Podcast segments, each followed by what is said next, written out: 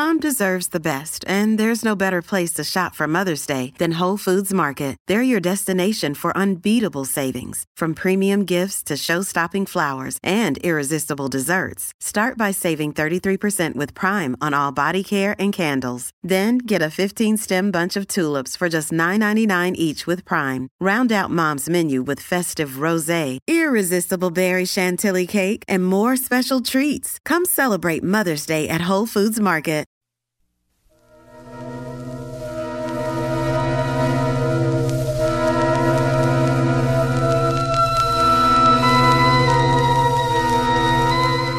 Era rubia, delicada, con ojeras violeta, ojos azules, y a su alrededor aleteaba la muerte como una mariposa.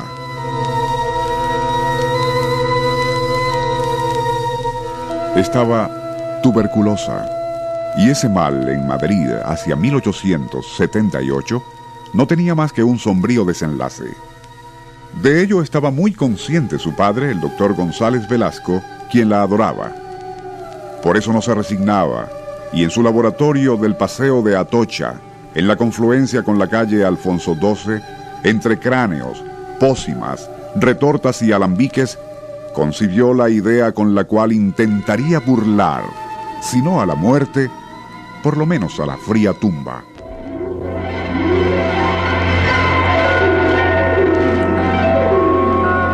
Nuestro insólito universo.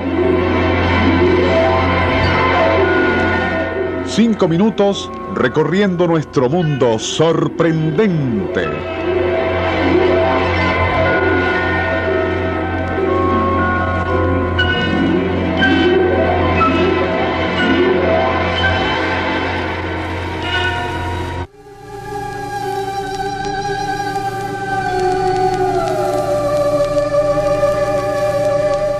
Un día llegó lo inevitable. Aquella niña rubia y pálida murió. Ocurriría entonces algo extraño en la casa del doctor Velasco. Durante días, el sabio permaneció encerrado en su laboratorio y acompañado únicamente por el prometido de su hija, un discreto médico de apellido Muñoz. Luchaban como endemoniados contra la naturaleza y contra las leyes inmutables de la descomposición de la materia.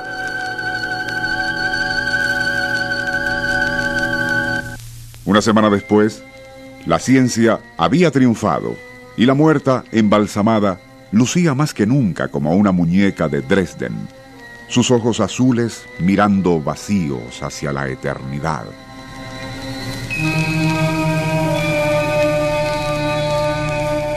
La curiosidad popular sigue al taciturno médico, quien gracias a su gran prestigio ha obtenido permiso para retener en su casa al cadáver momificado de la hija, el prometido, doctor Muñoz, continúa visitando la casa como siempre. Cuando llega la hora de la cena, ambos sacan a la niña embalsamada y ataviada con su traje de novia, sentándola a la mesa, donde también tiene puesto un cubierto. La señorita estará siempre presente, aunque jamás toque la comida en su plato.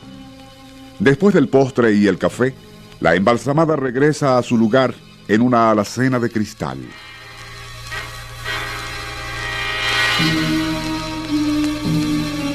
La macabra charada no termina allí, y cada tarde la gente curiosa ve cómo frente a la casa del paseo de Atocha se detiene un coche en el cual suben el doctor Velasco, el doctor Muñoz y la muerta embalsamada a quien sacan de paseo. El coche sigue la ruta de siempre, Paseo del Prado arriba.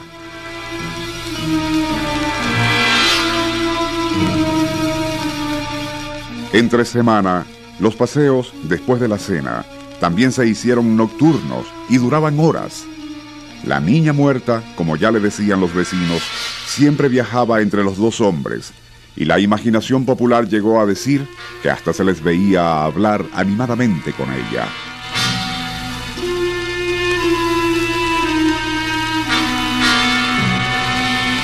Se ignora cuál fue el desenlace de la macabra trilogía madrileña. Pero lo narrado tuvo, como sin duda lo recordarán algunos escuchas de este programa, un insólito paralelismo aquí en Venezuela y en la misma época con el legendario doctor Gottfried Noch, el doctor Canoche.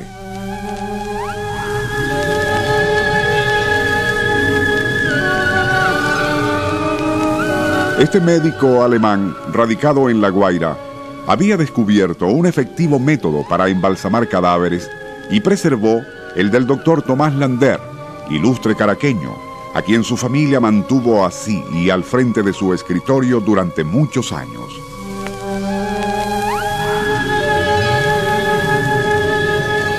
Era tal la apariencia de vida del difunto que causaba profunda impresión a todos los visitantes de la casa de los Lander, especialmente si se toma en cuenta la época, fines de siglo, en que ello ocurrió.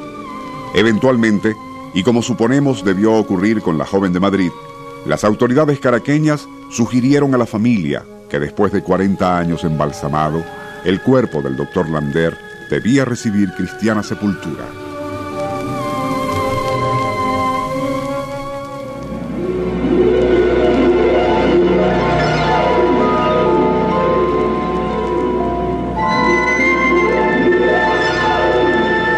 Nuestro insólito universo. Libreto y musicalización Rafael Silva. Operador Francisco Enrique Mijares. Les narró Porfirio Torres.